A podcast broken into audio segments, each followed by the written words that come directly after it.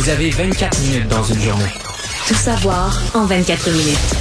Pour s'informer et comprendre en 24 minutes, ici Mario Dumont, en compagnie de Vincent Dessureau, des studios de Cube Radio, la station d'affaires publique de Québecor. Voici Tout savoir en 24 minutes. Tout savoir en 24 minutes. Les politiciens ont une journée encore fort occupée aujourd'hui, autant au niveau fédéral que provincial. Preuve vaccinale standardisée, la fin de la PCRE, euh, réforme du droit de la famille, dossier des primes des infirmières. Alors, euh, on manquait pas de nouvelles aujourd'hui. Mais commençons par euh, ces places en garderie euh, promises par le gouvernement du Québec. François Legault aujourd'hui, accompagné de son ministre de la Famille, Mathieu Lacombe, qui se sont engagés à créer 37 000 nouvelles places subventionnées d'ici 2024-2025. Ce qu'on souhaite, c'est d'offrir une place en garderie à tous les enfants québécois euh, qui en ont besoin d'ici quatre ans. Ce que ça implique, parce qu'on parle d'un chantier qui est pas petit, c'est euh, de l'embauche. 17 800 éducatrices supplémentaires alors qu'on est déjà en pénurie. Et des piastres. Euh, et de l'argent. Ben oui, on parle de, pour compléter le réseau, 3 milliards, 3 milliards. de dollars. Donc, une grosse facture, un défi. euh, Là, puis 3 milliards, là, tu complètes le réseau. Mais tu as une facture annuelle après là, de plusieurs milliards qui va aller en augmentant vite, vite, vite, parce que ça va être de plus en plus gros, bureaucratisé, des grèves à toutes les conventions, puis tu es là-dedans. Là. Oui. C'est que là amener que- des gens dans le réseau aussi, tu auras beau payer, euh, c'est pas garanti qu'il y ait des gens qui vont Ben s'intéresser à ce milieu-là. On va donner des augmentations de salaire dans les 20% On a déjà donné 17, puis la négociation commence. Que Dans, dans les 20% euh, d'ici, bon, est-ce qu'il y aura encore des grèves? Je sais pas. C'est des négociations difficiles, mais peu importe l'issue, on sait déjà qu'on sera dans ces ordres de grandeur-là. Donc, c'est déjà une augmentation considérable de la facture. Donc, c'est une, une bonne nouvelle. Pour les parents qui attendent, c'est une bonne nouvelle. là. Euh, moi, je demeure un de ceux qui pensent que ça, on a construit un monstre. C'est-à-dire que moi, je pense qu'en 2040, ça va être un autre réseau de la santé. Puis ça va être pogné avec des grèves de la bureaucratie. Puis on va faire un rapport d'un comité d'experts sur comment ça, notre système, là. Il a- si lourd et coûteux. il est lourd et coûteux, puis des délais d'attente, puis ça marche pas, puis les parents se plaignent, puis il va y avoir des fonctionnaires de tout acabit qui vont aller défiler. Puis, tu sais, je vois déjà venir ça, mais on n'apprend pas. Là. Dire, on a un système de santé on, qui tombe en lambeaux, puis on en reproduit, on en reproduit un identique à côté. Euh, Mais c'est pas faux qu'il y a tout un problème, que des parents euh, qui ont pas de place pas en garderie, c'est complètement, t'es coincé, là. Et ça, c'est un boulet à l'économie aussi. Oui, puis là, à l'heure actuelle, on est dans un monde, c'est que les garderies privées, t'as comme t'as les garderies à 8 pièces et 70, puis à côté t'as des garderies privées qui, chargent 40 ou 50 dollars dans ces ordres dans ces ordres de grandeur là. C'est bien évident que pour le parent qui a pas de place à 8 et 70, ce parent là, il se dit c'est un scandale, ça n'a pas de bon sens, on peut pas me charger 50 pièces pour une place. Tu c'est tellement gros là que t'as un système qui force le gouvernement et d'ailleurs monsieur Legault ne voulait pas, je pense investir, voulait pas en début de mandat, il voulait pas arriver à ça, il est arrivé à ce à quoi il est arrivé aujourd'hui. Il voulait éviter ça, de mettre autant d'argent. Mais il a été amené dans l'entonnoir parce que là, les parents, autres, ils demandent quoi? Ils disent, ben là, il y a des places à 8 piastres et 70. Moi, j'en, j'en veux. Comme on dit. On les veut. J'en veux moi aussi. Et donc, le gouvernement est amené là-dedans. Ceci dit, c'est une victoire pour le ministre Mathieu Lacombe, là, qui, lui, depuis un certain temps, euh, défend le réseau, dit on n'a pas le choix de développer le réseau.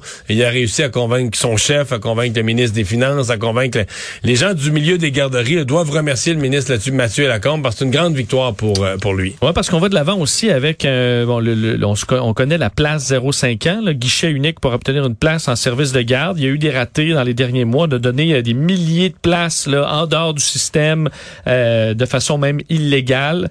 Euh, bien là, on va euh, reprendre ça. là. Ce sera, géné- ce sera géré directement par le ministère euh, maintenant.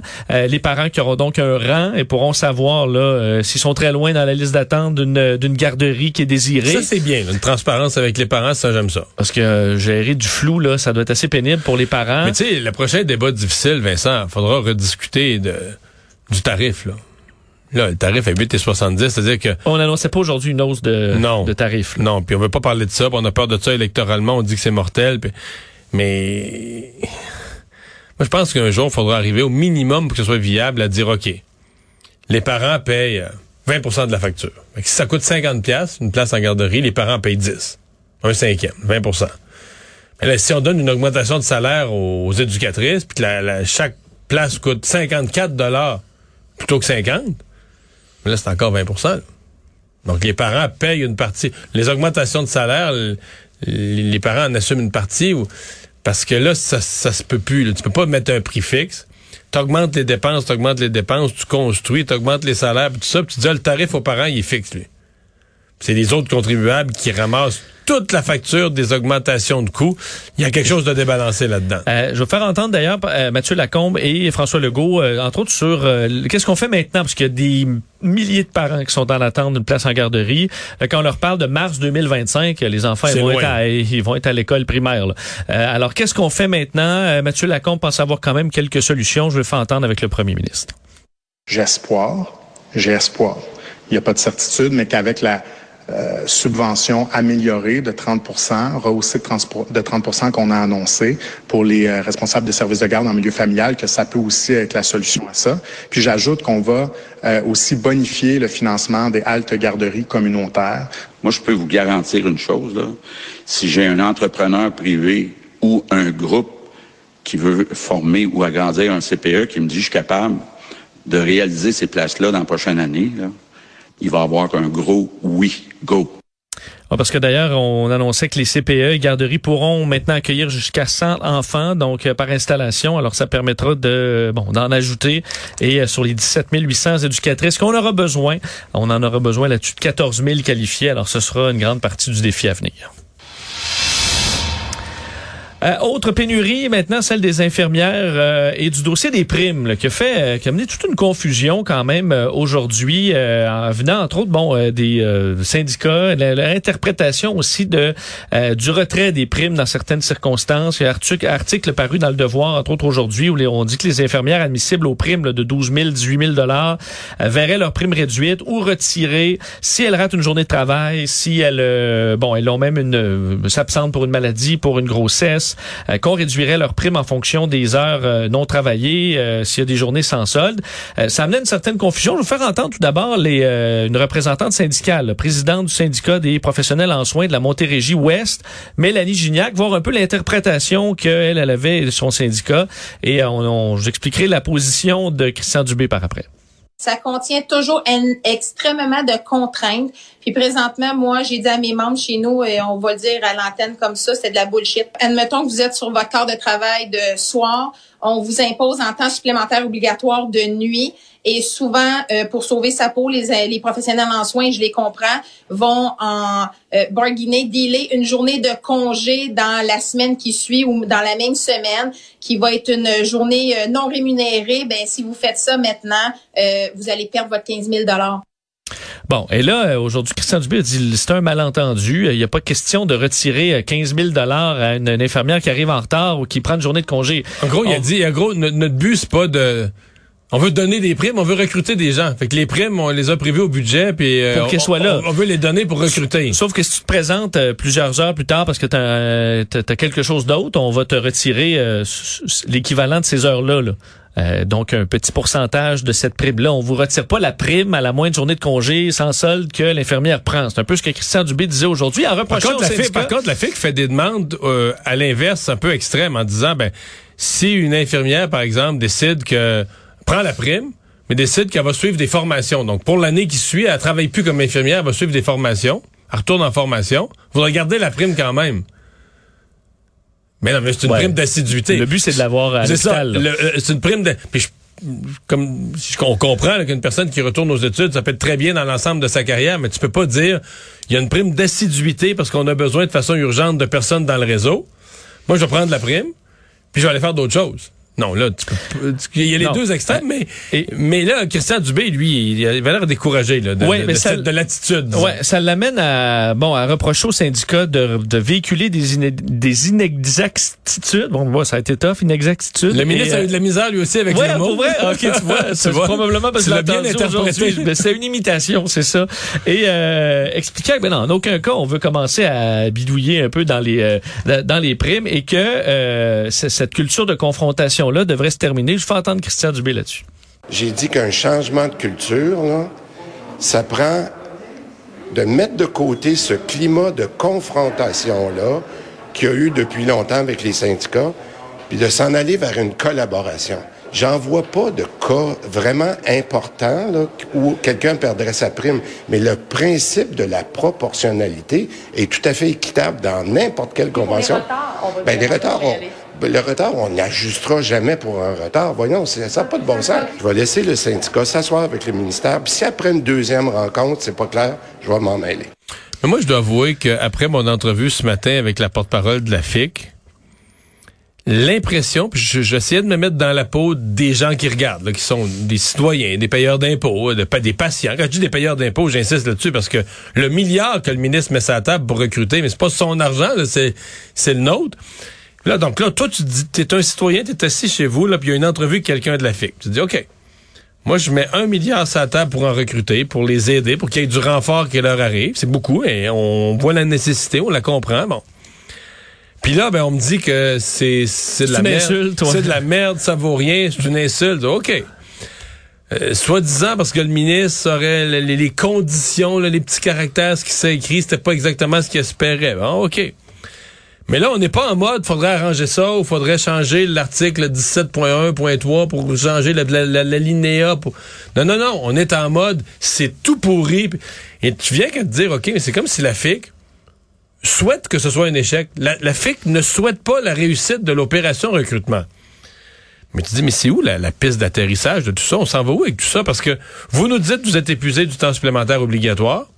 Moi, je suis peut-être nono, mais je vois pas d'autre solution euh, à, à, la fin du temps supplémentaire obligatoire que de rentrer des bras plus de plus, recruter plus de monde. Puis là, l'opération recrutement, vous êtes prêts de toutes les façons à la bousiller, à convaincre, mettons, convaincre les infirmières retraitées, là, non, non, non, restez chez vous et vous avez pas vu l'arnaque, Nous autres, on a étudié le fin détail de ça, le mot à mot de ça, c'était 15 000 ça n'a pas de bon sens. Je comprends pas. Je, à un moment donné, tu te dis, je, dans certains cas, je comprends l'action syndicale, je peux être en désaccord avec l'action syndicale, mais la comprendre. Là, je comprends pas c'est quoi le où est-ce qu'ils veulent atterrir, où est-ce qu'ils veulent nous amener, où est-ce qu'ils veulent atterrir avec tout ça, ou bien ce qu'ils veulent là, c'est la politique de la terre brûlée là, une, une de conflit, une confrontation épique avec le gouvernement où tout va, va revoler, le système de santé va, va, va casser de partout. Peut-être c'est ça qu'ils veulent, puis euh, mais je vois pas ce qui est l'intérêt du public si c'est ça. Bon, parlons justement encore des infirmières parce qu'aujourd'hui on faisait un peu le bilan de cette opération euh, recrutement euh, d'infirmières. On est à 2164 infirmières qui ont répondu à l'appel du gouvernement pour aller aider dans le réseau. on sait que la grande majorité de ça c'est des employés à temps partiel qui passent au temps complet, 1628 pour être plus exact. donc en nouvelles ressources complètement c'est 453 nouvelles personnes. On sait que le gouvernement vise 4300 infirmières infirmiers euh, ajouté dans le réseau de la santé. C'est ce qu'on avait annoncé le 23 septembre dernier. On est quand même en discussion, dit-on, avec presque 3000 candidats euh, potentiels. Alors, ça viendra peut-être si on, si on, si on réussissait à convaincre les deux tiers de celles avec lesquelles on est en discussion, on y serait presque. On serait pas loin. Quelques-unes près. Là, On serait pas loin. Euh, on sait que le 15 novembre arrive, c'est l'objectif pour la vaccination obligatoire et qu'on en, on va éjecter comme ça des milliers de personnes du réseau. Alors, on espère que ça va répondre à l'appel. Tout savoir en 24 minutes. Je vous disais que les politiciens étaient dans le jeu aujourd'hui. Oui, beaucoup d'annonces importantes. Euh, dans le cas de Simon Jolin Barrette, ministre de la Justice, c'était aujourd'hui la réforme du droit de la famille qui l'occupait euh, avec le dépôt du projet de loi 2 qui euh, vient moderniser ou rafraîchir ce, cette, ce droit de la famille au Québec qui n'a pas été dépoussiéré depuis 40 ans, au dire du ministre. Et on sait que la façon dont les familles vivent aujourd'hui a quand même évolué dans les dernières décennies, entre autres sur l'utilisation de mères porteuses, entre autres pour des couples homosexuels, par exemple, euh, cette utilisation-là n'était pas balisée au Québec. Des ententes avec une mère porteuse n'étaient euh, pas valides dans la province. Alors, plusieurs passaient par euh, les voisins en Ontario pour le faire. Mais là, ça va changer. Le gouvernement du Québec va permettre, enfin, va obliger même à conclure une entente qu'on appelle une convention de gestation avant le début de la grossesse. Donc, un acte notarié très clair. les parents aussi qui ont, qui devront passer à travers une formation pour bien comprendre les enjeux psychosociaux, les enjeux éthiques, par exemple, euh, de la procréation assistée, du fait d'utiliser de mère porteuse, pour éviter tout ça qu'il y ait des problèmes en cours de route, que tout soit bien clair dès le départ. Euh, donc, ça fera partie de, de, des nouvelles balises. On veut également euh, travailler sur le dossier de la violence familiale des enfants pour les, le, mieux le codifier, s'assurer que dans tout le processus là, d'un enfant devant des tribunaux, par exemple, dans des dossiers familiaux, que cette situation-là soit bien documentée, suivie pour s'assurer qu'il n'y ait pas de violence qui soit faite par l'autorité parentale, moderniser les textes de loi pour mieux répondre aux familles LGBTQ. On sait qu'il y a plusieurs variantes. Maintenant, par exemple, un couple de femmes homosexuelles qui utiliserait un père, euh, donc tu te trouves avec trois parents, donc il y a une structure qui permet ça euh, et qui, euh, qui balise cette façon de faire maintenant. Mais c'est le genre de projet de loi qui va être étudié, de, oui, où on attend beaucoup les points de vue euh, des notaires, des avocats, des gens qui travaillent quotidiennement dans le droit dans le droit familial et qui vont voir comment le projet de loi pourrait s'appliquer, faire des recommandations, des mises en garde. Mais euh, ça fait des années qu'on dit euh, il est urgent de, de moderniser, de revoir le, droit de la famille au Québec. Puis c'est genre de quand même un peu un panier de crabes là, quand tu t'embarques là-dedans. Euh, donc, ben des ministres ont reporté ça. Il y a eu ça fait plusieurs années qu'il y a des études. Et moi, là, Simon Jolin Barrette, ben lui, euh, aboutit à, à, quelque chose. Au niveau fédéral, aujourd'hui, Justin Trudeau euh, et Christophe Freeland se sont présentés pour vraiment un peu de nouveau, entre autres concernant la preuve vaccinale standardisée. Alors, la preuve vaccinale, présentement au Québec, le Vaxicode nous permet d'aller dans les restaurants, par exemple, les, les gyms. mais pour faciliter le voyage, Justin Trudeau travaillait sur cette preuve vaccinale standardisée, donc pour euh, toutes les provinces qui permettent de se bon d'aller euh, dans des pays qui vont l'accepter. Euh, et ben, c'est lancé. C'est le cas d'ailleurs disponible au Québec. Je l'ai fait tantôt. J'ai téléchargé la mienne. Ça fonctionne bien mais faut fouiller sur le site internet là, pour le trouver. mais, mais c'est disponible au Québec de la même façon que ça l'était hier ou avant hier. C'est-à-dire que Monsieur Trudeau, euh, moi je suis venu perdu ce matin. À un moment donné, je me disais qu'on va avoir trois preuves vaccinales. notre Vaxicode pour nos affaires euh, restaurants, cinéma ici au Québec. Puis je me disais pour voyager, on va en avoir deux. Celui que le gouvernement du Québec nous a rendu disponible depuis lundi, puis l'autre que M. Trudeau a annoncé ce matin. Mais non. Mais là, si vous allez sur le site du gouvernement canadien, dans le passeport vaccinal, vous allez voir les dix provinces, les territoires. Puis quand vous cliquez pour Québec sur Québec, t'arrives sur le site du gouvernement du Québec. Oui. Donc, il n'y a rien de fédéral comme tel. Oui, c'est uniformisé, approuvé, encadré par le fédéral, mais c'est émis, c'est le même. Si vous l'avez téléchargé hier là, sur le site du gouvernement du Québec... C'est la, la, même chose, c'est disponible depuis fini. lundi dernier. C'est ça, c'est Vous allez voir, en fait, la différence avec le Vaxicode, et vous allez voir, c'est que c'est carrément marqué, là, euh, le, le, le, pays de délivrance, c'est le Canada, là, et c'est en... Euh, c'est bilingue, Ça rentre clair. pas dans l'application Vaxicode, d'ailleurs. Faut soit l'avoir en photo, en... Ouais, exactement. Moi, en je, télécharger, tu peux faire une capture d'écran. Capture d'écran, euh, oui. Et ça vous permettra de voyager. D'ailleurs, le Québec, effectivement, fait partie des provinces qui l'ont déjà, euh, comme l'Ontario, la Nouvelle-Écosse, par exemple. C'est pas le cas au Manitoba, en Alberta, où ça viendra dans les prochains jours. Une façon standard, mais faite par les provinces. Alors, vous pouvez vous rendre, fouiller un peu là sur le site et vous. il faut l'avoir. On dit il faut l'avoir pour voyager, mais en même temps, c'est pas encore clair comme du cristal.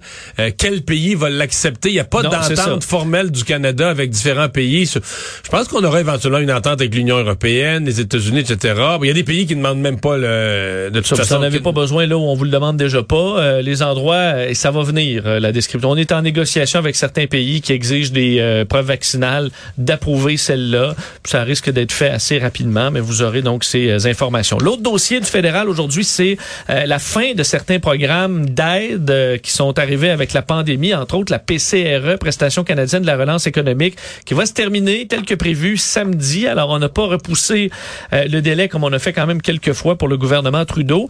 Euh, ce qu'on va faire, par contre, c'est cibler certains secteurs. Alors, il y aura encore de l'aide dans le monde des arts et spectacles, par exemple. Euh, un dossier qui permettra en hôtellerie aussi, restauration, quoique ça va ça va dépendre selon les restaurants qui perdent de l'argent. Là. parce qu'on sait que présentement, les, restaurants sont, sont ouverts. Euh, on dit que c'est plus logique donc d'y aller de cette façon-là. Je vais vous faire entendre Justin Trudeau d'ailleurs sur cette fin de la PCRE. Avec ce qu'on voit à travers le pays maintenant, c'est plus logique ni souhaitable de, de préserver euh, ces soutiens généraux.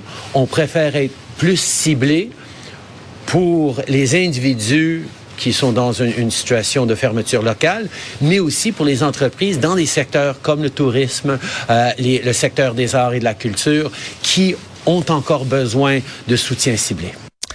Oui, mais dans le cas de la PCRE, ça se pouvait plus. Là, de, de, tu peux pas continuer à verser des prestations à des gens pour des prestations de remplacement de travail alors qu'il y a pénurie de main-d'œuvre Partout. Que les employeurs sont désespérés. Tout le de monde cherche des, euh, employés. tout le monde cherche des employés. Euh, tout à fait. Par contre, un son de cloche différent, Mario, c'est le NPD euh, Oh. aujourd'hui qui euh, qui en revient pas là, à quel point euh, Justin Trudeau laisse tomber les gens. Dans un communiqué, Jack Metzing dit d'ailleurs qu'il est titré Justin Trudeau tourne le dos aux personnes qui ont besoin d'aide. En parenthèse, une fois de plus. Hein? Et euh, Donc, Jack Metzing il est découragé de voir qu'il n'y a pas moyen, Justin Trudeau, d'y faire délier les cordons de la bourse. d'y faire... Il est un économe, un, un grippe-sous. Il avait promis de soutenir les gens en ces temps difficiles, aussi longtemps que nécessaire, mais aujourd'hui, il a brisé cette promesse. Euh, donc, disant qu'il avait annoncé, donc il annonce qu'il coupe l'aide aux personnes en pleine quatrième vague de la COVID-19 euh, au pays. Alors, euh, il n'en revient pas. Ouais. Non, je comprends. euh, c'est vrai que Justin Trudeau, c'est un économe. C'est un type. qui- c'est- tu penses, ben, d'ailleurs, les Canadiens peuvent compter sur les néo-démocrates qui, eux, vont se battre pour, euh, pour leur donner de l'aide. Voilà. Pour encourager M. Trudeau à dépenser un peu plus, lui qui est si économe. Absolument. Euh, pour terminer avec le fédéral, parlons des euh, doses de vaccins parce qu'on se dirige. On, euh, je François Legault en parlait hein, que ça, la vaccination des 5 à 11 ans, ce sera, pas- ce sera probablement la clé pour la fin de, euh, de l'état d'urgence, de plusieurs mesures sanitaires aussi. Aujourd'hui, le ministère fédéral de l'approvisionnement disait avoir s'être entendu avec Pfizer pour l'arrivée rapide de presque 3 millions de doses pour les enfants de 5 à 11 ans qui arriveront dans le mois là, qui va suivre l'approbation par Santé Canada, qui devrait être faite, on s'y attend assez bientôt. Les États-Unis, l'Europe euh, auront leur rencontre, leur décision au début du mois de novembre. Mais ça, c'est une bonne nouvelle, mais je veux dire, euh, étais-tu vraiment inquiète? Je veux dire, le- les questions d'approvisionnement, puis de manque de vaccins, puis tout ça en usine, c'était des, c'était des problèmes de, de- de janvier dernier. Là. Oui, c'est juste que là, il y a des do- la fiole est Oui, un oui, peu différente. On aurait pu nous avoir des ententes juste avec l'ancienne fiole. Ou, Non, euh, non, il fallait avoir les nouvelles fioles pour enfants, puis tout ça, mais C'est moins stressant, mais c'est quand même rassurant de savoir ok, on est on, est prêt. on en a. À peu près prêt. Bon, c'est ça, ah, voilà. Euh, et euh, vous dire, bon, revenons à Montréal. D'ailleurs, euh, alors que c'est la, la campagne municipale bat son plein, le dossier de la lutte aux fusillades, euh, on revient constamment. Et là, ça fait quand même jaser euh, le fait que les policiers du SPVM, selon euh, ce, ce dossier de notre bureau d'enquête, on rapportait que les policiers montréalais avaient rencontré des mafieux, un mafieux influent du clan Risuto pour l'inciter, demander de Ramener ton euh, monde ouais, sors les armes de la rue. ramener le calme dans le nord-est de la ville. Euh, et aujourd'hui, le Parti libéral euh, du Québec euh, approuvait un peu cette, appuyait cette initiative des policiers de Montréal. André Fortin, leader parlementaire, qui disait tout le monde a un devoir. Quand il y a des Montréalais qui ne se sentent pas en sécurité chez eux ces temps-ci, c'est le devoir de tout le monde. Donc, euh, semble croire qu'effectivement, ce travail qu'on voit peut-être pas souvent, là, cette Ouais. collaboration entre les policiers et euh, la mafia est peut-être nécessaire. Qu'est-ce que tu en penses? Ben, je pense que M. Fortin a été piégé. Oui, toi, tu l'aurais. Maladroit. C'est pas son bon mois politique. Là. Après avoir aidé euh, Justin Trudeau euh, dans le débat des chefs, en fargeant sa chef, puis je voyais les titres, le, la- la- le Parti libéral approuve le, le- le Oui. rôle de la mafia, puis tout ça. J'ai vu Pascal Bérubé du Parti québécois réagissait à s'en ça assez moquait. non, ben du monde s'en moquait aujourd'hui. Comment je dirais ça? C'est un bel exemple parce que moi, j'ai pris une position semblable à la sienne dans le sens que je dis, euh, ben, les policiers savent faire leur travail. Puis, sincèrement, si tu penses vraiment qu'il faut que ça arrête de tirer du gun, du fusil dans les rues, mettant à risque des, des innocents, je connais rien du travail policier, encore moins de, la, de la lutte au crime organisé, mais je suis convaincu que ça se fait là. D'aller Tu, là, tu vas calmer ton monde parce que sinon, on... c'est ça, d'aller dire à quelqu'un qui est dans la rue, même si tu sais que c'est un... Puis si tu l'arrêteras, dans une opération anti-mafia, peut-être que tu l'arrêteras le même individu quand tu auras la preuve contre lui à amener devant la cour. Là. Mais là, pour en attendant, tu lui dis, garde, là, calme ton monde, ça n'a plus de bon sens, arrête de faire circuler des armes à des kids de 16 ans. Je pense, j'imagine que dans le monde, peut-être plus parce que je l'ai vu dans des films, mais j'imagine que ça se fait ou ça se dit. Maintenant, quand t'es en politique, moi, je peux commenter ça comme commenter. Quand t'es en politique, tu peux pas, là. c'est trop glissant. Ben, tu dis juste euh, que Je commande pas les interventions policières. j'ai aucune idée. J'ai aucune idée. D'abord, d'abord, lui, il a pas de preuve de ça. C'est un article de journal qui relate ce qu'aurait fait la police. Tu dis, regarde, je, je ne connais pas les interventions policières en la matière et je ne les commande pas. Et là, tu Tu dis qu'il y avait une plure de banane, mais il est allé juste mettre le pied dessus, là. les deux. Les deux pieds. Parce qu'au Parti québécois Québec solidaire, on disait que c'est un, un aveu d'échec euh, des, des autorités, qu'on a dormi sur ce problème-là. Alors, euh, bon, effectivement, c'est une situation euh, euh, difficile. Et je termine avec Donald Trump, rapidement, qui annonce le lancement de son propre réseau social. Croyez-le ou non, le Truth Social. Alors, euh, Ça veut le dire quoi, réseau Truth, social de la les- vérité. La vérité. De la vérité, où il promet Le d'ailleurs... Pravda, là, quand il y avait le journal, l'Union Oui. soviétique, la Pravda, ça voulait aussi dire la vérité. Hein. Bon, tu vois. De, de mémoire. là, Chacun, mon chacun russe, sa euh, vérité.